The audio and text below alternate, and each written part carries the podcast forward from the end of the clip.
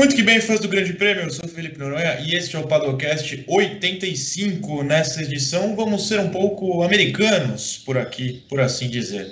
Mas não muito, porque a gente obviamente não vai falar da NASCAR, me recuso, mas vamos imitar algo que o povo de lá gosta muito: dar prêmios ao final da temporada. E qual campeonato se encerrou nessa semana? Sim, a Indy 2020. Por isso, vamos eleger diversos merecedores de troféus o MVP do ano, o Hulk do ano, a equipe do ano e por aí vai. Antes de dar um resumão do que foi a temporada, para quem não acompanhou tão de perto e ou para refrescar a memória dos fãs da Indy, deixa eu só apresentar quem vai votar em cada um dos prêmios comigo. Do Grande Prêmio, temos Pedro Henrique Marum e Gabriel Carvalho, nossos repórteres, e como assinante da vez, temos Silvestre Cirilo, da gloriosa Itaguaí, no Rio de Janeiro. Silvestre, essa é a hora em que você fala como é bom ser assinante do Grande Prêmio. Bom dia. Bom dia, Felipe. Bom dia, Gabriel. Bom dia, Marum. Bom dia, Berton. Cara, experiência única ser, ser assinante do, do, do Grande Prêmio, fazer parte do clube, né? Aqueles dois aqueles dois níveis lá que você pode participar do, do, do, grupo do WhatsApp, que é conversa, conversas aleatórias e conversas sobre automobilismo durante toda a semana. Então, assim, convidar todo mundo a fazer parte dessa experiência também. Vai lá, clica, não seja membro e vem para cá, porque é bom demais. Gostamos assim, mas vamos lá, um resumão antes dos vários tópicos que vamos abordar. A temporada, obviamente, começou com meses de atraso em razão da pandemia da Covid-19 e foi à pista pela primeira vez em 6 de junho, no Texas. Scott Dixon venceu por lá, levou também as duas provas seguintes e mesmo com uma certa queda de desempenho, que a gente vai analisar aqui, ficou com seu sexto título da categoria na carreira aos 40 anos. Um outro cara que já foi campeão, dessa vez ficou com o vice, Joseph Newgarden, por apenas 16 pontinhos e levando as mesmas quatro vitórias que Dixon para casa. Nomes não tão usuais de se ver no topo vieram em seguida na classificação: Colton Herta e Patrício Howard, o Pato, aí sim seguidos por mais experientes como Will Power, Graham Rahal, Takuma Sato, Simon Pagenaud, Alexander Rossi e Ryan Hunter-Hay. Sabe Deus como este último completa o top 10. Não, eu não sou fã. Destes vale a pena falar de Sato, principalmente porque o japonês foi quem ficou com as 500 milhas de Indianápolis, disputadas em uma data diferente, é claro, agosto dessa vez. Foi a segunda vitória de Sato na maior prova da categoria, e também a segunda participação na corrida, sem cair no Buck Day, é claro, de Fernando Alonso, que foi coadjuvante, apenas o 21 colocado, para tristeza deste apresentador, um torcedor declarado. De resto, vamos deixar para comentar durante o programa. Gabriel, Marum, agora os senhores podem falar. Eu esqueci algum detalhe muito importante que vocês querem citar da temporada 2020 da Indy antes da gente distribuir prêmios? Não, acho que acho que podemos pular para essa pra parte do, dos prêmios logo, que é o que a gente espera o ano inteiro, né? Ninguém gosta aqui de automobilismo, a gente gosta de dar prêmio, né? Essa é a realidade. Essa é a, é a realidade, pouco se fala, né, Manu? Manu que claramente está morto, morto, com o microfone desligado, é uma pessoa completamente aleatória ao mundo. Ele está olhando a câmera, procurando o microfone, achou o microfone e agora ele poderá é, introduzir sua bela voz ao programa. Eu tinha clicado no microfone inicialmente, mas ele, ele me traiu aqui. É, eu tô aqui de terno já, eu preparei meu monólogo de host da, de, de, de, prêmio, aqueles hosts que entram no meio da premiação, entregam o prêmio, fazem uma graça. Talvez eu entregaria um prêmio ali de curta-metragem em desenho animado. É, acho que é o meu nível de importância na escala das coisas. Mas estou pronto. Que bom, Andy Samberg brasileiro, Pedro Henrique Maron. Por mim, tudo bem, pois sou fã dos dois. Eu passei a listinha aos nossos convidados antes do programa e, para não vir de surpresa, vou passar para quem nos ouve ou assiste também. Os prêmios serão Novato do Ano, Piloto que mais evoluiu, a Performance Individual do Ano, que é um prêmio meio vago, mas eu estou separando aqui como a performance, um desempenho em uma corrida só. Mas vamos ver como os nossos convidados escolherão esse prêmio a decepção do ano, o gringo do ano, a equipe do ano, a melhor corrida do ano e o MVP, o famoso mais valioso da temporada, que não necessariamente é o campeão, podem vir surpresas e por isso ficará para o final este prêmio. Vamos começar com o novato do ano, que consequentemente me parece o mais irrelevante. Ou será que não? Cada um votará, se der empate, empatou e os premiados que subam juntos ao, ao palco, porque eu não quero desempatar, não me sinto à vontade este ano para isso. Silvestre, você vota primeiro em novato do ano, claro, peço a todos que justifiquem o voto, pois isso é um podcast, precisamos botar palavras ao vento. Muita responsa isso, começar votando, hein? Isso aí a gente ah, acaba ditando aí Confiança o ao nosso vocês, né? assinante. Né? Vamos lá. Eu votei, eu fui no tradicional aqui. Votei no, no Vicai. Aquela escolha tradicional de, de Hulk of the Year. Foi o cara que foi do, dos Hulks durante a temporada, foi o melhor colocado. É o considerado novo Eric Lundijk. Ah, fez um pódiozinho na corrida na última sessão dupla ali de Indianápolis. Conseguiu uma pole foi o Hulk da, da, da Indy 500 também, então meu voto vai para ele. Gabriel Carvalho, você segue o nosso assinante ou você vai surpreender nossos ouvintes fãs da Indy? Ah, eu, eu sigo o nosso assinante, o voto é no Rinos Vicky. É, que, só explicando que não necessariamente o meu voto sempre vai para o cara que a Indy elege, né? A Indy sempre elege o melhor novato, o cara que fica melhor na classificação. Mas se fosse no ano passado, eu não votaria no, no Félix Rosenquist, votaria no Colton Herta. Porém, esse ano acho que não tem muito para onde fugir. Apesar do Alex Palu ter feito uma temporada bem boa, bem surpreendente, o VK, que é um cara que a gente talvez tenha torcido um pouco o nariz por entrar no lugar do, do Spencer Pigott, que era um piloto que não é, que tinha de estar no grid, né? A gente não queria ver ele sendo trocado por um novato, um cara, inclusive, que é muito novo de idade mesmo, 20 anos, mas fez um trabalho muito bom, especialmente em classificação, e foi coroado aí no, na reta final da temporada com a pole position e o pódio no GP de Indianápolis 2, provando que é um piloto que tem bastante futuro na categoria, além de endinheirado pra caramba. Né? Se eu não me engano, o pai dele comprou um carro de Fórmula 1 só para ele testar, assim, né? particularmente.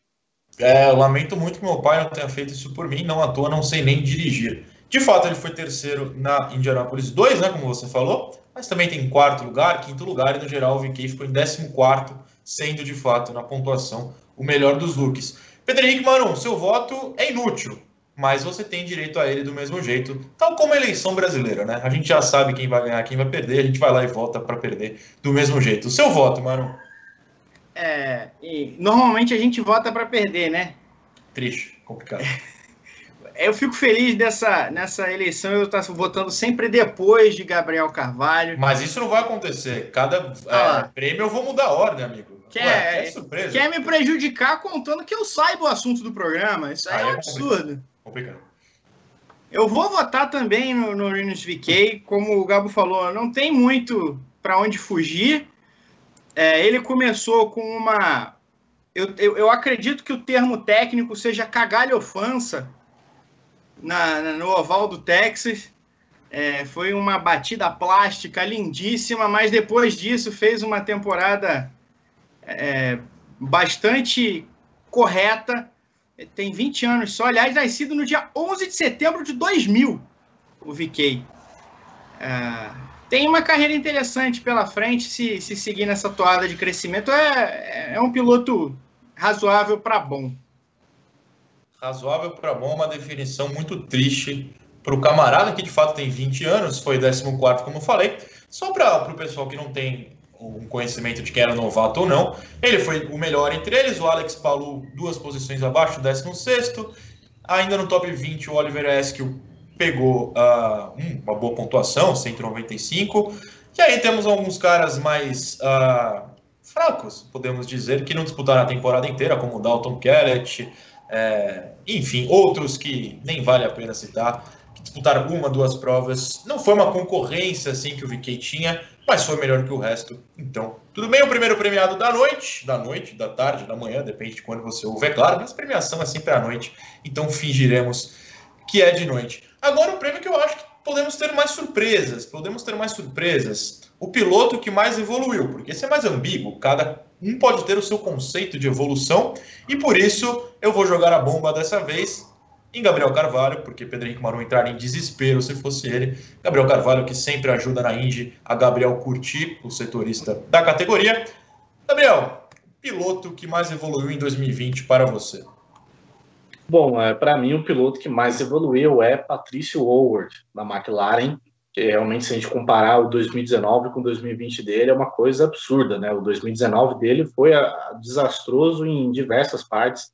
Logo no começo do ano, ele perdeu a vaga que ele, que ele teria na Harding, né? A Harding reduziu a operação para dois carros e aí preferiu manter o Colton Herta, né? Que tinha o dinheiro ali da família Steinbrenner, que são os magnatas que é, são donos do, do New York Yankees. Aí um dos filhos lá, dos herdeiros, é amigo do Hertha, patrocina a carreira dele. Aí, teve, aí o Howard foi se encontrar na Carlin, uma equipe muito fraca ainda, um projeto de Indy que ainda não está é, começando a, a, ter uma evolução, mas ainda é muito fraco.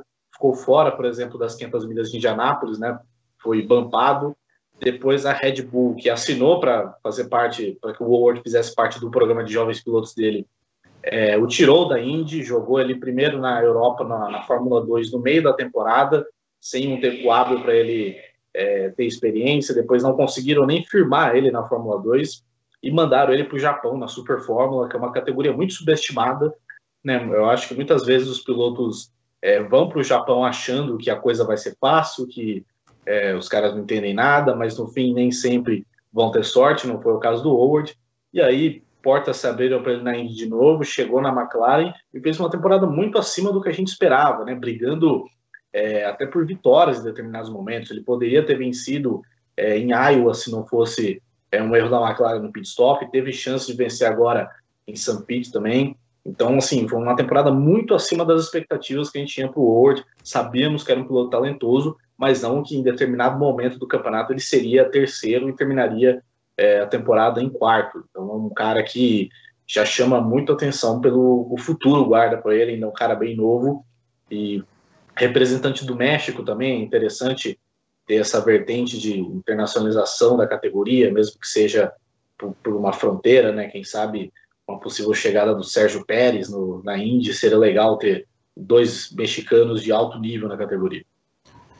O Pato tem 21 anos, fez uma pole em Elkhart Lake, se eu não estou enganado, quatro pódios na temporada, três desses em segundo. Então, me parece de fato uma boa temporada, quarto lugar, que nem o Gabriel falou. Ah, vai, Maru, vou te dar a colher de chá. Vamos com Silvestre, o piloto que mais evoluiu no ano para você. Bom, Felipe, é, nessa categoria eu fiquei aqui é, fazendo uma análise ali, 2019 2020, eu fiquei com, entre o Pato e o Colton, Colton Herta.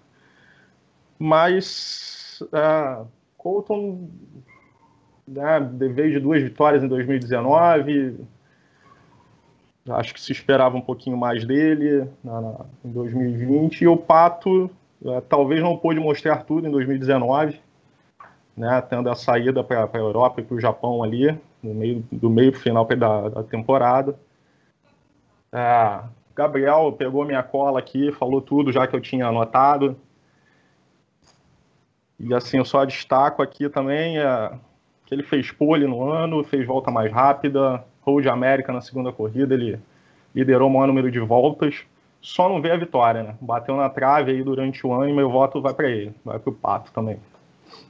Tá vendo, Maron? Sua vida é muito fácil aqui no programa. Dois prêmios, dois já decididos. O piloto que mais evoluiu no ano no nosso Padocast é Patrício Ward, mas você pode ou dar o terceiro voto ou discordar dos nossos parceiros. Seu voto. Eu aqui na minha posição de príncipe do garbage time.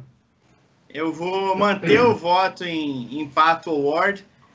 É, o Pato teve um problema de cálculo na carreira dele no ano passado, eu acho, quando ele levou. Ele tinha uma bolsa de um milhão de dólares do Road to Indy, como campeão da Indy Lights. E aí ele, ele leva esse, esse dinheiro convidado pela Harding, o que eu acho, achei na época até um acerto, porque a Harding tinha carro Andretti, né? Era um chassi Andretti, então era uma operação que, embora não tivesse dinheiro, ela dava qualidade é, de, de, de, operação mesmo para os pilotos. Mas a, a Harding não conseguiu colocar dois carros na pista. E aí ele pega essa bolsa e leva para Carlin. que era uma que é uma equipe, como o Gabo falou, que ainda está tá começando a pegar o jeito nos Estados Unidos, mas a Carlin tentou fazer uma operação muito inchada. E aí não conseguiu lidar com essas atribuições. Então acho que foi um erro de cálculo do, do Pato Award. É, claro, a gente parte do princípio de que no momento em que passa um, um carro animado aqui, mas o, o, a gente parte do princípio que ele tinha outras opções, né? Uh, eu acho que a Carlin era um, um, erro de cálculo. E aí, creio que quando surge a oportunidade da Red Bull, ele imaginava que teria chances mais. É, portas mais escancaradas. Ele foi colocado em situações não tão simples quando foi na Europa, depois teve uma passagem rápida na Super Fórmula, mas sempre rodando, rodando aqui, rodando ali, rodando mais que o peão da casa própria. E aí não conseguiu Ou que fincar... o Grosjean na Fórmula 1, para ficar um exemplo do automobilismo. Ou até Sebastian Vettel. Ou Vettel, né? É. É, é, ele não conseguiu fincar o pé, não conseguiu fincar raízes, ele passou muito rápido por todas as categorias. E aí voltou para os Estados Unidos, ainda bem, chamado, convidado pela McLaren, e consegue fazer uma temporada muito acima do, do, do nível que se esperava. A gente até acreditava que a McLaren fosse ter um carro bom, porque era uma operação que vinha da, da Schmidt Peterson, né? Então é, era natural que a McLaren tivesse é, abaixo das três grandes, mas de repente duelando com a Real, duelando com a Carpenter. E o, e o Pato Ward fez até mais que isso, né? Porque ele termina o campeonato em quatro, ele termina atrás de uma Ganassi, atrás de uma Penske e atrás de uma Andretti. É uma grande temporada do Pato Ward, que aos 21 anos parecia quase que descartado da vida competitiva, nesse moedor de carne que é a, análise é, mensal e, e, às vezes até anual de um piloto de 20, 21 anos, mas deixou na cara como, como quem acompanhava a carreira do Pato na, na Indy Lights sabia que ele era um piloto extremamente talentoso e agora isso fica claro na Indy também. Belas palavras para Pato Ward, que é o segundo vencedor unânime do, da nossa premiação. Vamos para o terceiro prêmio. Vamos ver se a polêmica começa. Acho que essa, como eu disse, é mais ambígua e o pessoal deve começar a discordar um pouquinho. Porque eu quero sangue, eu quero briga, eu quero porrada. Virtual, é claro. Performance individual do ano. Sem garbage time agora, Maron. Agora você abre. Pode abrir esse sorriso aí também. A performance individual do ano para você explica o seu conceito e vote. Olha, eu vou, eu vou numa corrida. Eu acho que foi uma corrida muito boa, é, interessante e, e, que o piloto conseguiu uma vitória contundente. Foi uh, New Garden na, no GP de Indianápolis 2 acho que foi ali um momento que ele conseguiu manter a temporada viva. Uh, o Dixon acaba na rabeira do top 10. Ele consegue segurar alguma chance de, de título e faz uma corrida quase perfeita, praticamente perfeita, uh, mas uma prova cheia de, de nuances, então foi, foi uma performance excepcional numa corrida extremamente divertida. Ah, então vale uma premiação. Muito bem, vamos ver se New Garden, que já pinta como candidato a outros prêmios, é, começando a ser citado, terá o voto de Silvestre. Silvestre, você pode empatar ou pode já definir a votação como a favor de New Garden. Fica nas suas mãos. Ah, né, nessa eu vou arrumar, vou arrumar uma briga com o Marum, vou discordar um pouco dele. Boa, esse meu voto vai pro Itacuma Sato. Né, atrapalhando um pouquinho a briga dos cachorros aí. É, infelizmente o meu prédio tem um respeito zero ao podcast. Sempre às 11 e, é, e pouco da quinta-feira começa uma palhaçada aqui embaixo. Mas continue, seu É religioso, né? Eu vou votar no Takuma Sato pela performance dele na Indy 500. É, Sato veio meio desacreditado para o ano, é um piloto assim com, com mais tempo ali de, de, de, carreira dentro da Indy, e ele fez uma corrida para chegar ali na frente no final dela. Tanto que ele só liderou 11 voltas, as cinco finais sob bandeira amarela. A corrida foi uma, uma corrida né, muito legal. Não vou dar spoiler aqui, mas ele fez o que se espera de um piloto, né? Chegar na frente no final da corrida. Então, meu voto vai para ele. Ele que teve só dois destaques durante o ano, nessa corrida e na corrida seguinte. Então, assim, meu voto vai para o Sato. Realmente, eu vejo a, as classificações do Sato, zero destaque no restante da temporada, mas ganhou a mais famosa, é, bebeu leite e fez grana. Não dá para reclamar. Temos um voto para New Garden, temos um voto para Sato, ambas em Indianápolis, mas corridas diferentes. Gabriel Carvalho ou empata tudo ou desempata. Pode criar caos, Gabriel, não tem problema. Eu vou empatar tudo, porque, como você falou, é uma votação bastante ambígua, né? Então, cada um tem o seu critério mais específico, não tem uma, é difícil encontrar um certo consenso. Então, o meu voto vai para Simão Pagenaud na corrida 1 de Iowa. Para mim, foi uma performance assim absurda. O Pagenaud teve um problema na classificação. Foi aquela primeira classificação que a Índia adotou em ovais, que é, você dava duas voltas, a primeira volta era válida para a primeira corrida, a segunda volta para a segunda corrida. Porém, ele teve um problema na pressão do combustível e não fez nenhuma das duas voltas. Ele precisou largar de último nas duas corridas. E nessa primeira corrida ele ganhou, largando da última posição. E não foi simplesmente uma corrida assim que simplesmente caiu no, no colo dele. Foi uma corrida que ele teve ritmo para vencer, que ele foi já ultrapassando é, muitos carros de início e contou, é claro, com um pouquinho de estratégia, sorte, porque o Val tem tem toda essa, essa mística, né? É uma corrida que talvez o New Garden tivesse é, merecesse mais a vitória, porque se eu não me engano ele foi o cara que, que liderou, é, não, não chegou a ser o cara que liderou mais voltas, mas é, tinha o principal carro entre quem largou na frente naquela corrida. Mas o Pagenot surgiu é, em primeiro após uma, uma amarela é, ele se colocou naquela briga e saiu com uma vitória que, para mim, sempre o cara que larga de último e chega em primeiro é impressionante. E ele quase que repete a dose no dia seguinte, é, largando de último também, foi quarto colocado. Então, para mim, Simão Pagenot fez uma temporada bem ruim, inclusive, teve esse brilhareco em, em Iowa. Então temos um empate triplo. Alguém me chamou para comentar, desculpa. Foi eu, Felipe. Fala, Silvestre. Estou metendo aqui no assunto. Imagina. E tirou a zica da, da, da, Chevrolet também, né? Garantiu a primeira vitória da Chevrolet depois de quatro passeios da Honda com a Ganassi.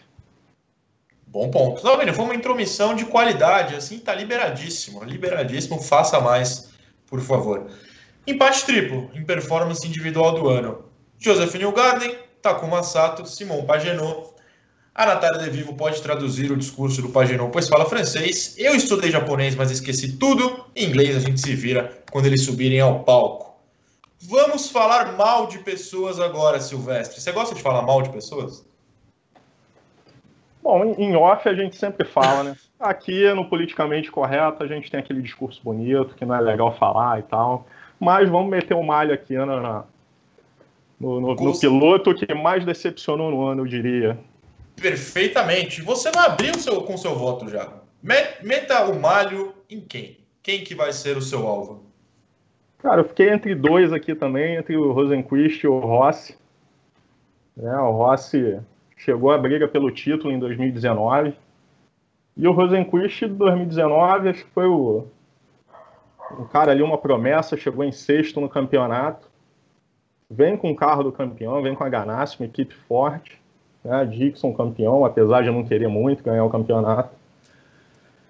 Mas já assim, é um voto meio difícil aqui entre os dois. Eu votaria no, no, no Rossi. Eu acho que a esperança de uma briga dele pelo título seria maior do que a, o Rosenquist. Afinal, o Rosenquist é o segundo ano dele só na Índia. O Rossi já tem uma, uma tradição maior, vencedor de 500 milhas, é, com algumas vitórias também. Então, acho que a piloto que mais decepcionou no ano para mim foi o Alexander Rossi. Olha, tem uma tendência a votar, se eu votasse nele também, só para contextualizar o pessoal que não lembra. O Rosenquist, por exemplo, chegou a vencer prova esse ano. O Rossi pegou alguns pódios, mas é, não teve vitória e de fato não brigou pelo título, né? É, na hora decisiva passou bem longe e terminou só em nono no campeonato. Então voto para o Rossi, um homem que gosta de, de dar chiliques, briga muito. É, então reclamaria desse voto de Silvestre. Vamos ver se ele vai reclamar também do voto de Pedro Henrique Marum. Fala, Felipe, Silvestre. Antes do voto do Marum, só assim, no final da temporada ele até tentou fazer alguma coisa ali, andou beliscando os troféus, mas começo do ano foi desastroso para ele, né? começo da temporada. Sim, ele chegou ao pódio quatro corridas seguidas, né? Mas aí muito tarde e aí até simbólico, é, independentemente do que aconteceu na prova, na última ele ficou em 21 primeiro, tipo, ah, não vai dar mesmo, adeus. Marum, decepção do ano para o senhor.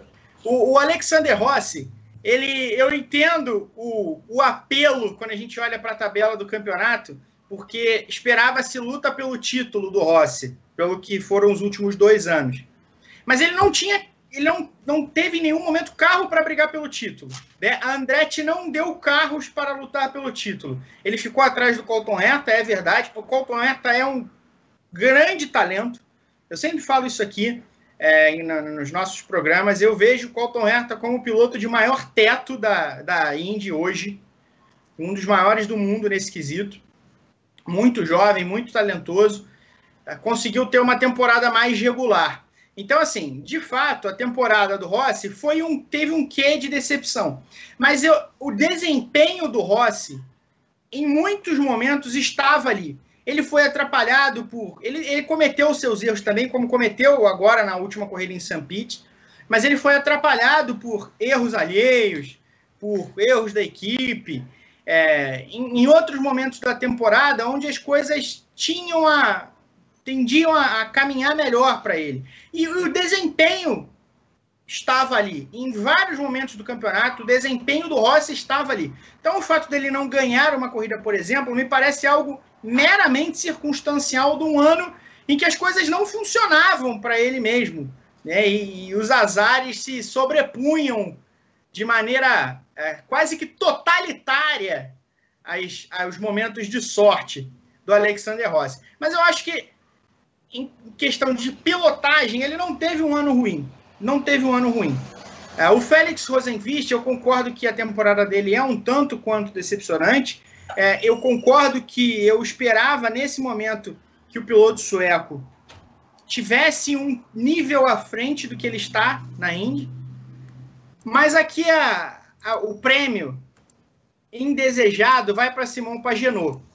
Não, não. E aí Seu voto entendo... vai para Simão Pagiron. O senhor não é pode claro, dar o prêmio claro, assim, pelo claro, amor é verdade, de Deus. É verdade. Ah, eu posso entregar só. a minha parte da estatueta, de repente, um braço, um maxilar, alguma coisa assim. Ah, o, o, o Simão Pagenot até teve um começo interessante de temporada, apesar de aparecer pouquíssimo desempenho sonolento, ele conseguiu ir ao pódio nas primeiras duas corridas do ano naquela corrida do Texas que foi do Texas que foi uma, uma doideira, né? Gente, o Rosenqvist jogou fora uma dobradinha da Ganassi, enfim, não dava para ultrapassar, a pista estava numa situação é, lamentável. Depois ele voltou no GP de Indianápolis e aí conseguiu a vitória é, em Iowa, a, que o, a qual o Gabo se referia como uma, uma grande vitória de recuperação. E ele é capaz de ter vitórias assim, porque é um bom piloto mas a gente está falando de um piloto campeão, um piloto que tem uma Penske, e depois desse começo de temporada, essas primeiras cinco corridas, ele não voltou ao pódio, ele teve um quarto lugar, uma, uma temporada apagadíssima e conseguiu terminar 60 pontos atrás do Will Power, companheiro de equipe, que nesse ponto da carreira vive de brilharecos e também não teve um grande ano. Uh, então é impressionante ver como o Will Power conseguiu uh, ter os números do Simão Paginot. Então a temporada do Paginot, para mim, é uma grande decepção. Ô, pra quem Felipe. nos assiste ao vivo, vocês não têm noção do quão prazeroso é ver Pedro Henrique Marão espelhar as próprias palavras. Eu diria que ele acertou nessa rodada dupla todas, 100% das palavras ficam as palmas. Silvestre. Não, impressionante, dois, dois pontos aqui. Impressionante como o discurso foi super repetido ali, palavra por palavra, Incrível. vírgula por vírgula. E assim, é, pode fazer boca de urna? Né? Pode, pode. Pode. Ah, porque ele fez ali pro Pagenô, já quis entregar o prêmio. Só queria tirar essa dúvida. Ah, complicado, complicado. Não, eu pensei, eu, eu, liberei o pod porque eu pensei que você faria agora. Por quê? Porque o Gabo pode desempatar, você já jogaria um verde, entendeu? Para o Gabo votar no Rossi. Mas Minha acusar o Maru pode tá- também. Minha rua tá cheia de santinho aqui já. É, infelizmente o bairro de Madureira, o pessoal ainda não entendeu que a campanha é virtual. Gabriel Carvalho, você pode novamente empatar o prêmio, agora em decepção do ano, ou você pode dar o prêmio isoladamente. A favor do nosso assinante, com o Alexander Rossi, ou a favor do homem do Meyer, Pedro Henrique Marum, com o Simon Pagenaud. Para mim, a temporada do Rossi, que ganha meu voto, é mais decepcionante que a do Simon Pagenaud, porque o Rossi teve grandes oportunidades na, nas mãos e desperdiçou. Oportunidades de vencer, né, e a primeira temporada dele completa na Indy, que ele passa o ano zerado, sem nenhuma vitória. É claro que o Rossi teve os problemas de azar dele ao longo do ano, por exemplo, em Gateway, que foi uma corrida que ele sequer largou, porque na hora da largada nem tinha dado a bandeira verde, o Oliver Askew deu uma pancada na traseira dele. No Texas, ele teve um problema no carro e acabou punido, chegou apenas 15º. Na primeira corrida de Indianápolis, também, se eu não me engano, ele sofreu algum acidente que ele não teve culpa. E é certo que o Rossi não teve é, um carro disponível para poder brigar pelo título. Não é absurdo, por exemplo, que ele fica atrás do, do Colton Herta. Mas para mim o que pesa é, no meu voto do Rossi é as oportunidades que ele desperdiçou. Como, por exemplo, na Indy 500, que ele surgiu como um terceiro elemento ali ao lado do, do Sato e do Dixon, mas bateu sozinho e desperdiçou uma chance de vitória, de se tornar um bicampeão das 500 milhas. E agora em St. Que foi uma paçocada, uma corrida que ele liderava, encaminhava uma vitória, pois estava andando muito bem, ele rodou, bateu sozinho, e foi uma corrida também que Andretti em si desperdiçou várias chances, o James Hinchcliffe e o Colton Herta também poderiam ter vencido, mas acabaram errando, portanto, é, por a gente esperar mais do Rossi do que do Pagenot, o meu voto é no Alexander Rossi. Alexander Rossi, que é um homem que a gente discutia se não deveria voltar à Fórmula 1 no futuro ou até no presente, e esse ano virou uma decepção a ponto de levar o prêmio de decepção do ano na Indy 2020. Que pena, eu gosto dele, mas de fato não foi um bom ano. Felipe. Já passamos de metade, Silvestre, diga. É, a gente poderia acreditar esse, esse prêmio super conceituado né, que foi votado agora aos 170 carros que a Andretti botou para correr esse ano? Claro, não, não, vejo problemas, não vejo problemas. É, tudo que a gente puder falar mal, eu sou a favor aqui. Andretti, de fato, não teve. 2020 é bom para quem, né? Vou falar a verdade. 2020 não é bom para ninguém. Parabéns a quem tá tendo um bom ano. Não tá fácil. Gringo do ano. Fórmula, né?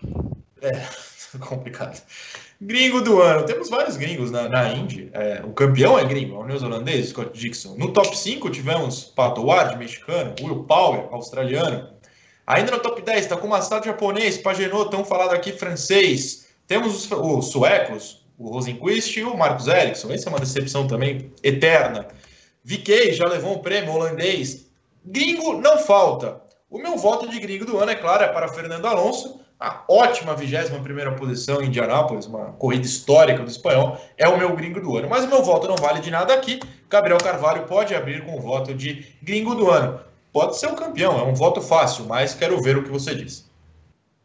Eu estou muito tentado a votar em Dalton Kellett, o canadense, por ele ter evitado que Santino Ferrucci saísse vencedor no, se não me engano, no GP de, de Elkhart Lake. Eu não lembro se foi um ou dois, mas ele causou um acidente nos boxes que evitou a vitória de Santino Ferrucci, então fico feliz com o Kellett.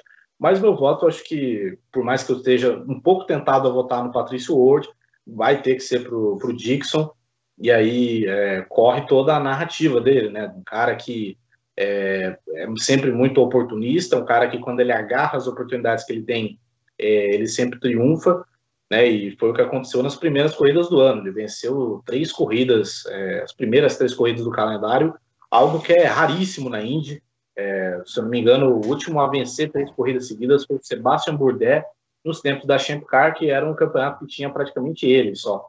Ele era o único cara assim mais competitivo, vez ou outra tinha o Paul Tracy ali, que não era nenhum grande é, as da velocidade, quer dizer, era rápido, mas era burro.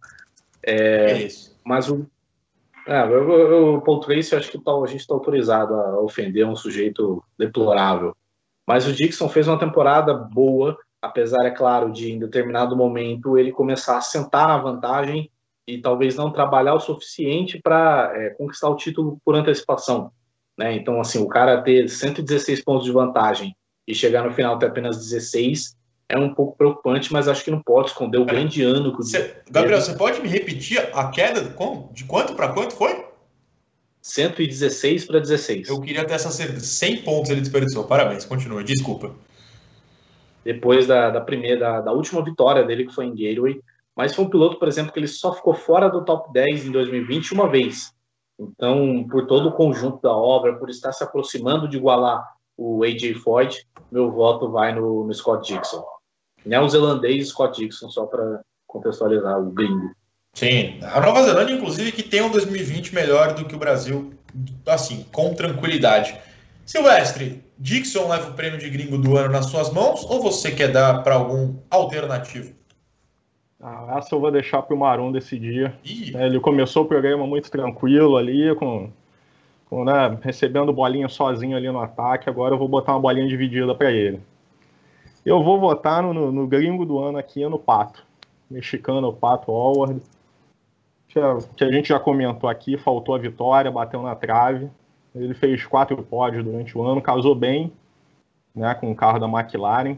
Bem nascido, como disse o Maru no início do programa.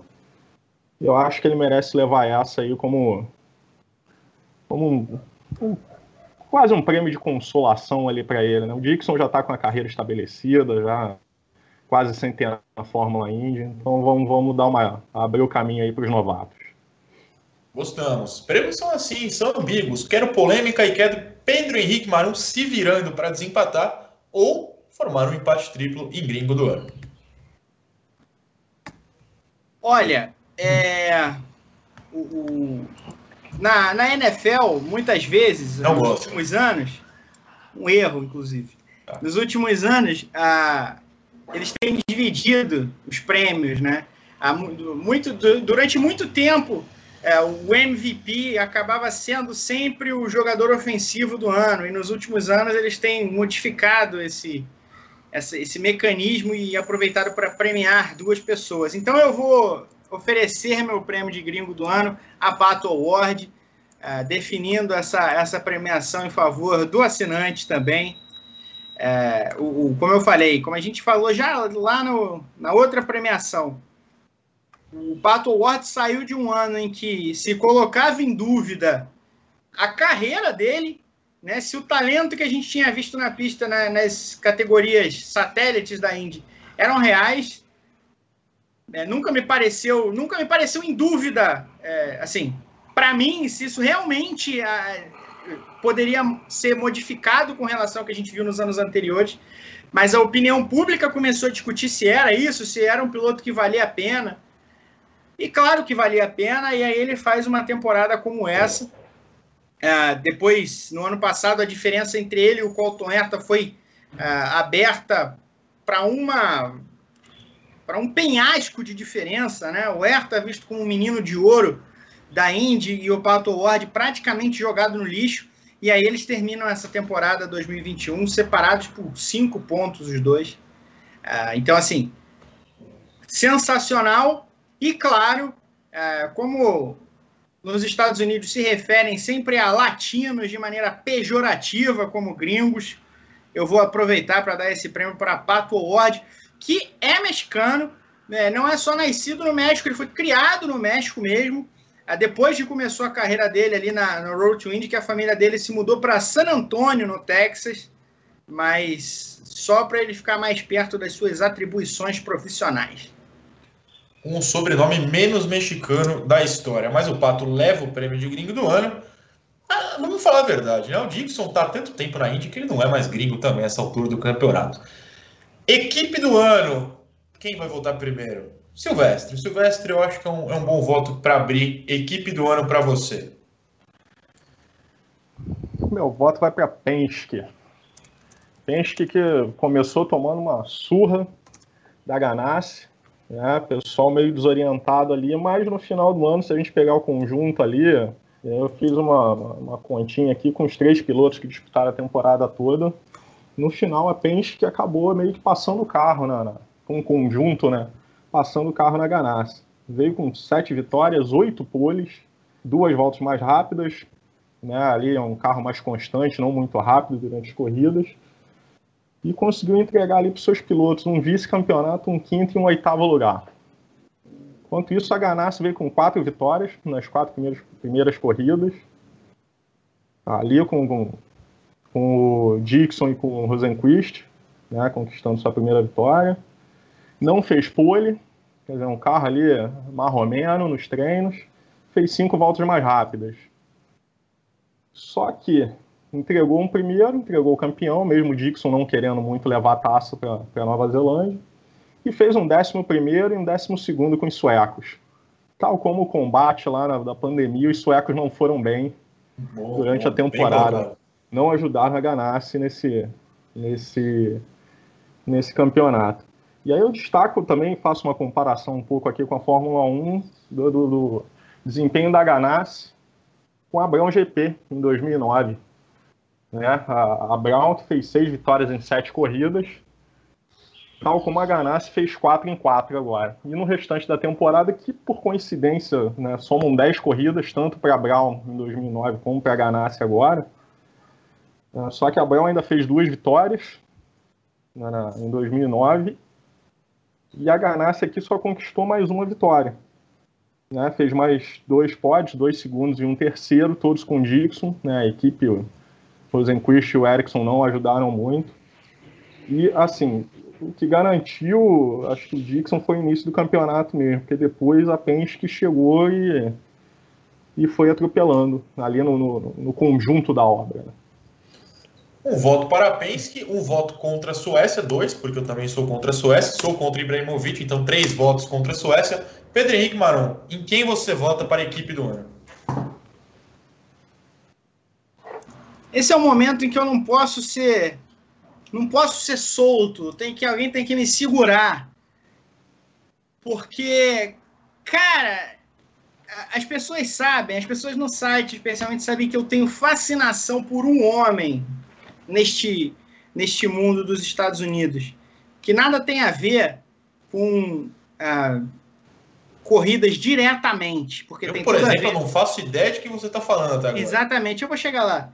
É, eu, é, ele tem tudo a ver com o meu voto e com, e com uma equipe, mas a, a atribuição profissional que fez eu, eu ser muito fã desse sujeito não tem nada a ver com a corrida, que é David Letterman.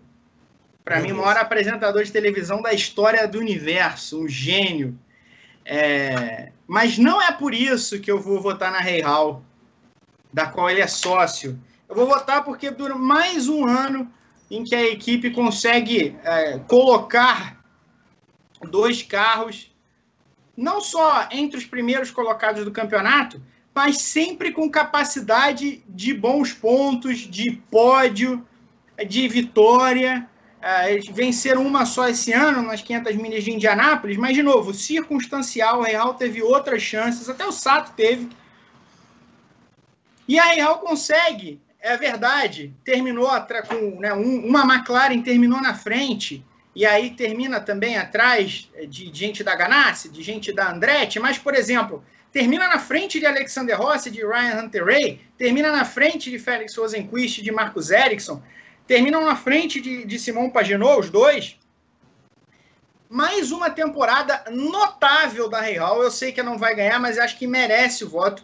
É uma é uma operação muitíssimo bem feita, com arestas aparadas, bem encaminhada, que consegue se manter entre as melhores da Índia ano após ano.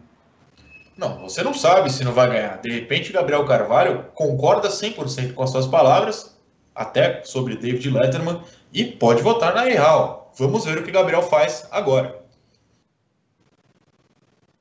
É, gosto muito do, do, David Letterman. Estava, inclusive, acho que as últimas duas vezes que eu parei para assistir algum talk show para assistir a é, entrevista que ele faz com Kanye West no programa dele na Netflix. E também uma entrevista que, sei lá, surgiu esses dias na, no YouTube, quando você fica zapeando, que é com o Hélio, depois que o Hélio ganhou a, a, a terceira é, 500 milhas de Indianápolis dele.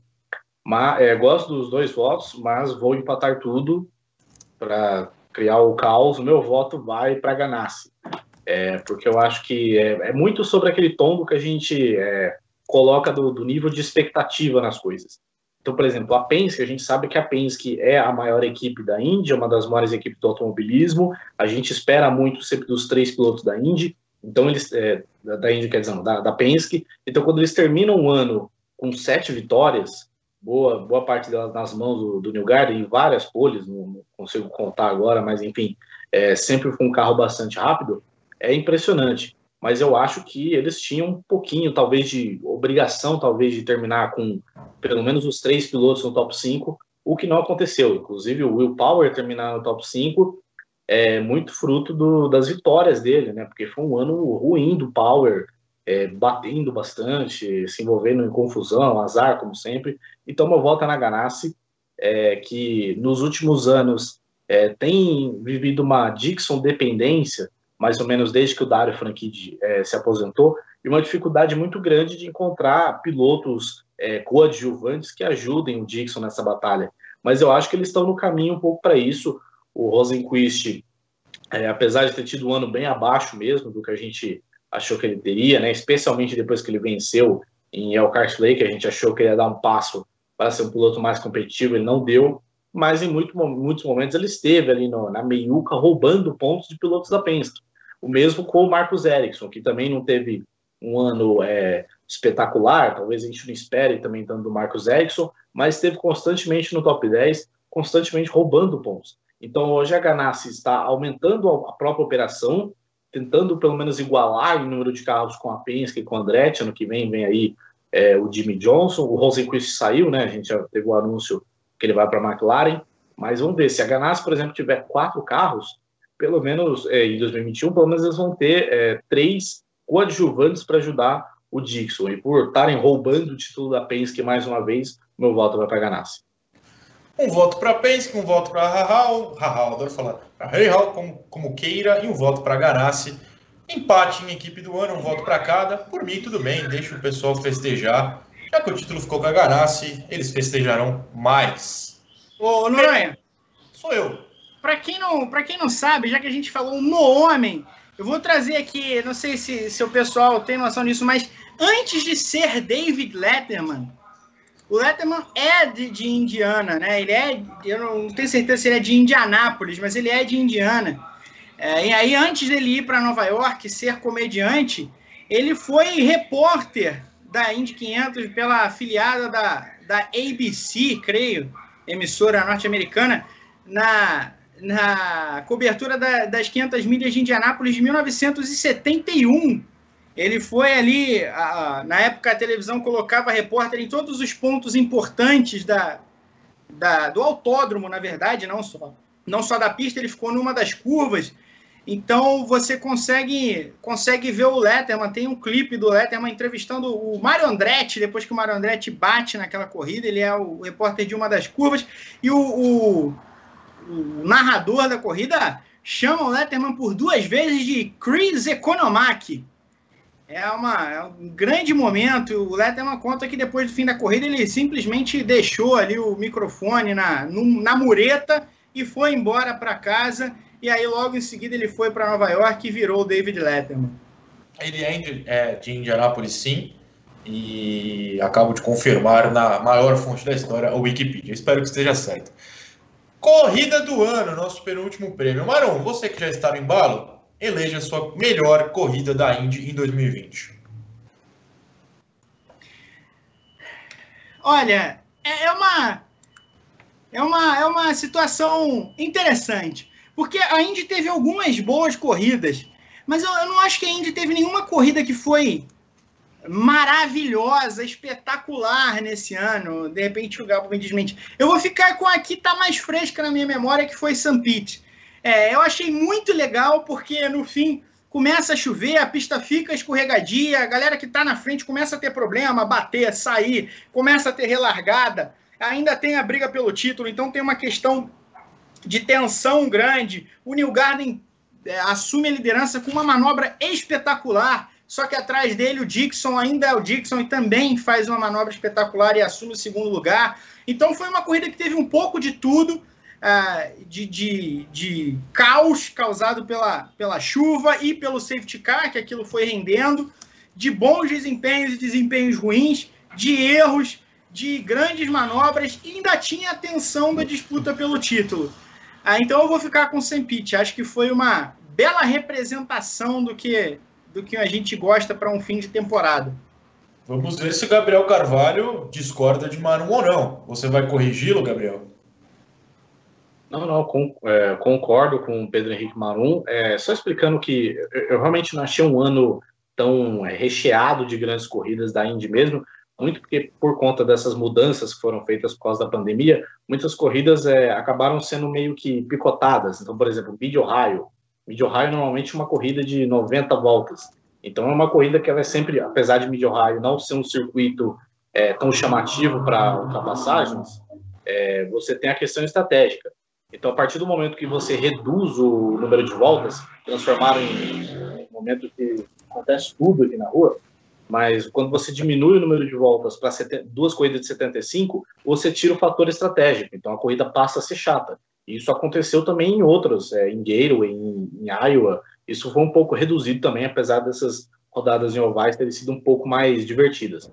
Mas St. Pete, que foi uma corrida que teve a distância completa dela, foi um caos absoluto mesmo, é, especialmente por ser talvez o primeiro, era o, o primeiro circuito de rua do ano, então os pilotos meio desacostumados e tinha toda aquela coisa que a galera não conseguia é, sair do, do, muro, então você teve líder batendo, várias introduções de, de amarelos, você teve talvez a ultrapassagem do ano, que é a do New Garden, quando ele dá o bote no, no Colton Herta e no, no Alex Palu, e também foi uma corrida realmente recheada de tensão e de reviravoltas é, legais de se acompanhar, então meu voto também vai para o GP de St. Pete. Tá vendo, mano? Fique tranquilo, as pessoas concordam com o que você disse. Dois votos para Sandy Pitt, que vence corrida do ano, mas nada que a gente não possa dar um terceiro voto ou a ela, uma discordância por meio de nosso querido Silvestre Cirilo. Por favor. Não, isso, isso só prova que a boca de urna do Marum vem fazendo efeito. Né? Incrível. Gabriel já se alinhou ali ao voto dele e tá tudo correndo bem. Eu, eu vou discordar dos dois, porque eu sou teimoso. Correto. É, não, não vou na mídia especializada. Aí vou, talvez não tão correto, mas tudo bem. Vou pelo tradicional, vou pela minha memória afetiva, vou voltar na Indy 500. É, a corrida começou ali com, com a estranheza do Marco Andretti na pole, com todo mundo esperando que ele fosse ali desabrochar, né, para conseguir ali um bom resultado na sua carreira depois de milhares de anos, mas já fez aquela cagada ali na largada, não conseguiu liderar nenhuma curva. Teve a questão do, do, dos brasileiros ali, em algum momento, chegando no top 10 da corrida, aquela esperança ali de, de repente, um pódio, né, a estratégia diferente do Hélio ali, que colocou ele, empurrou ele lá para frente, mesmo ele tendo largado lá na rabeira. Expectativa pelo Alonso, né? Que a gente vai acabar um dia perdendo essa expectativa por ele conseguir alguma coisa na Indy 500.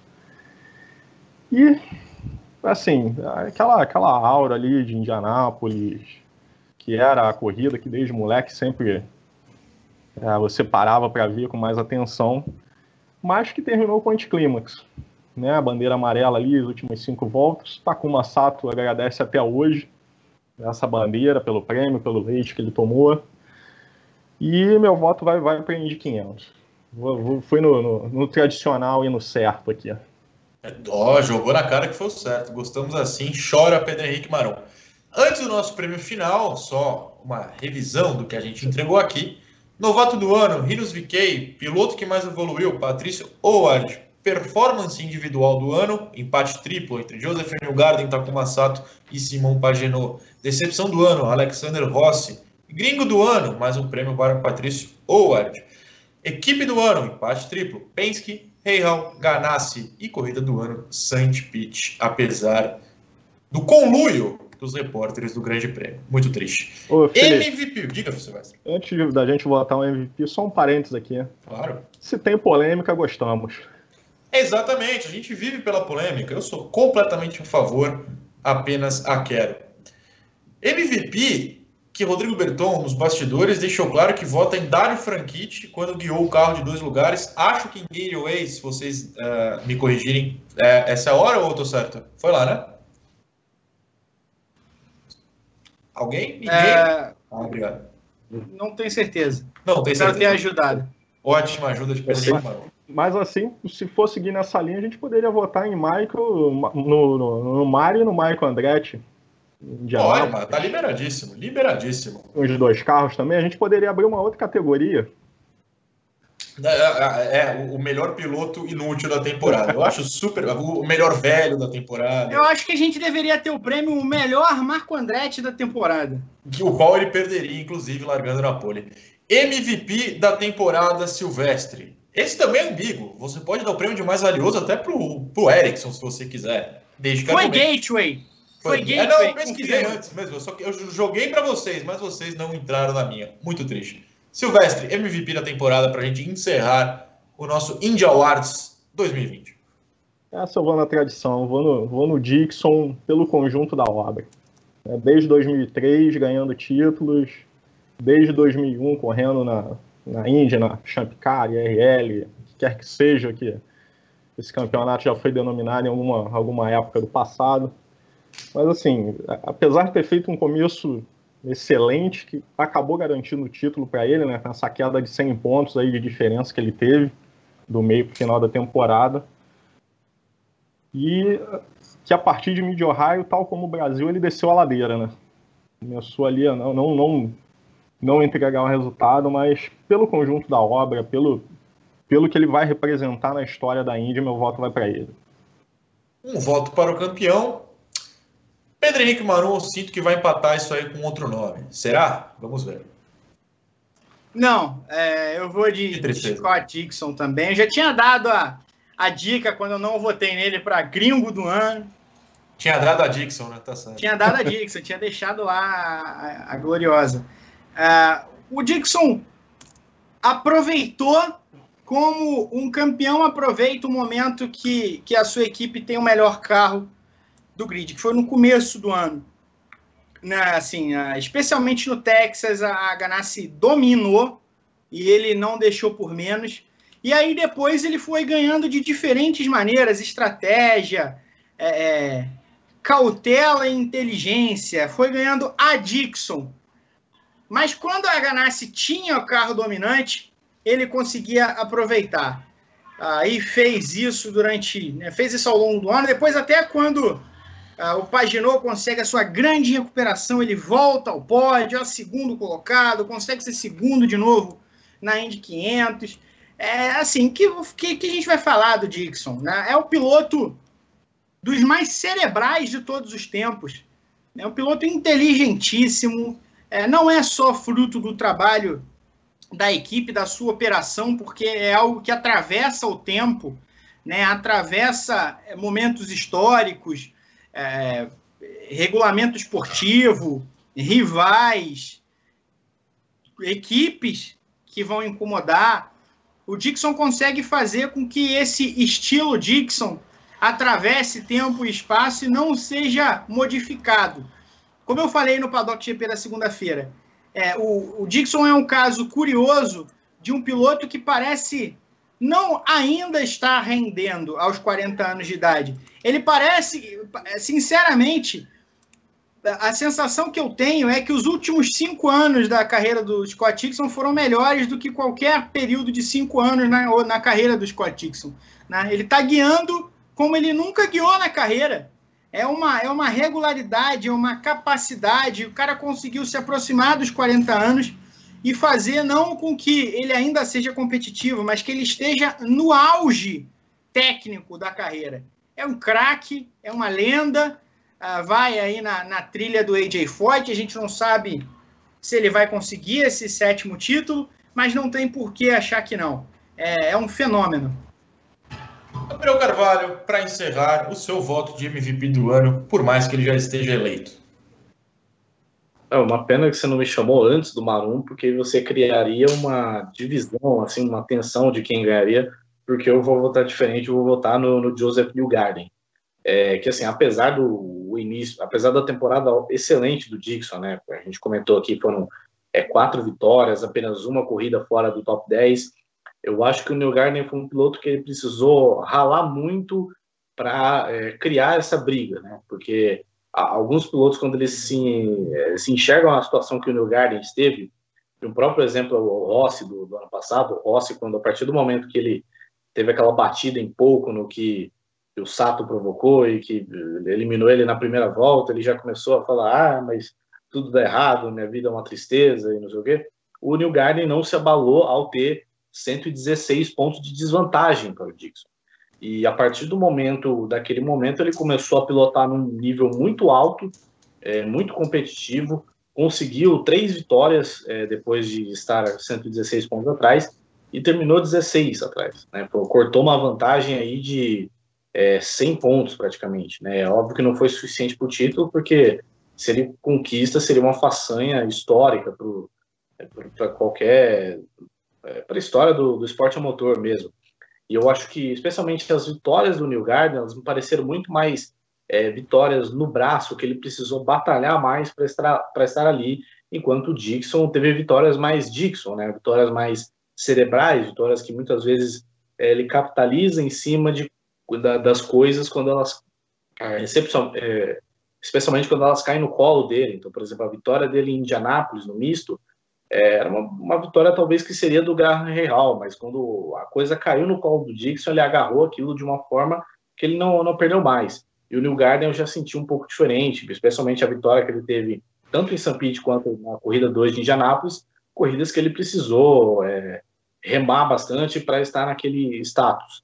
Então, é, obviamente, talvez tem um pouco daquele negócio da última impressão é sempre que fica, né? O, o, o piloto é tão a famosa expressão do piloto é tão bom quanto sua última corrida. Então, é, talvez eu tenha um pouco dessa impressão, mas é, meu voto é no New Garden, porque para mim ele impressionou mais, ele levou entretenimento a um campeonato que em determinados momentos parecia estar perdido e na verdade estava perdido, mas assim mesmo assim ele quis levar aquilo até o fim. O Garden merece o voto, perde o prêmio de MVP, mas foi uma boa justificativa de Gabriel Carvalho, a quem eu agradeço tal como para Pedro Henrique Marum e tal como para Silvestre Cirilo, nosso assinante. Silvestre, muito obrigado pela sua participação. Espero que tenha se divertido, apesar de Pedro Henrique Marum tentar forçar uma boca de urna para cima do senhor. Mas espero que tenha sido legal.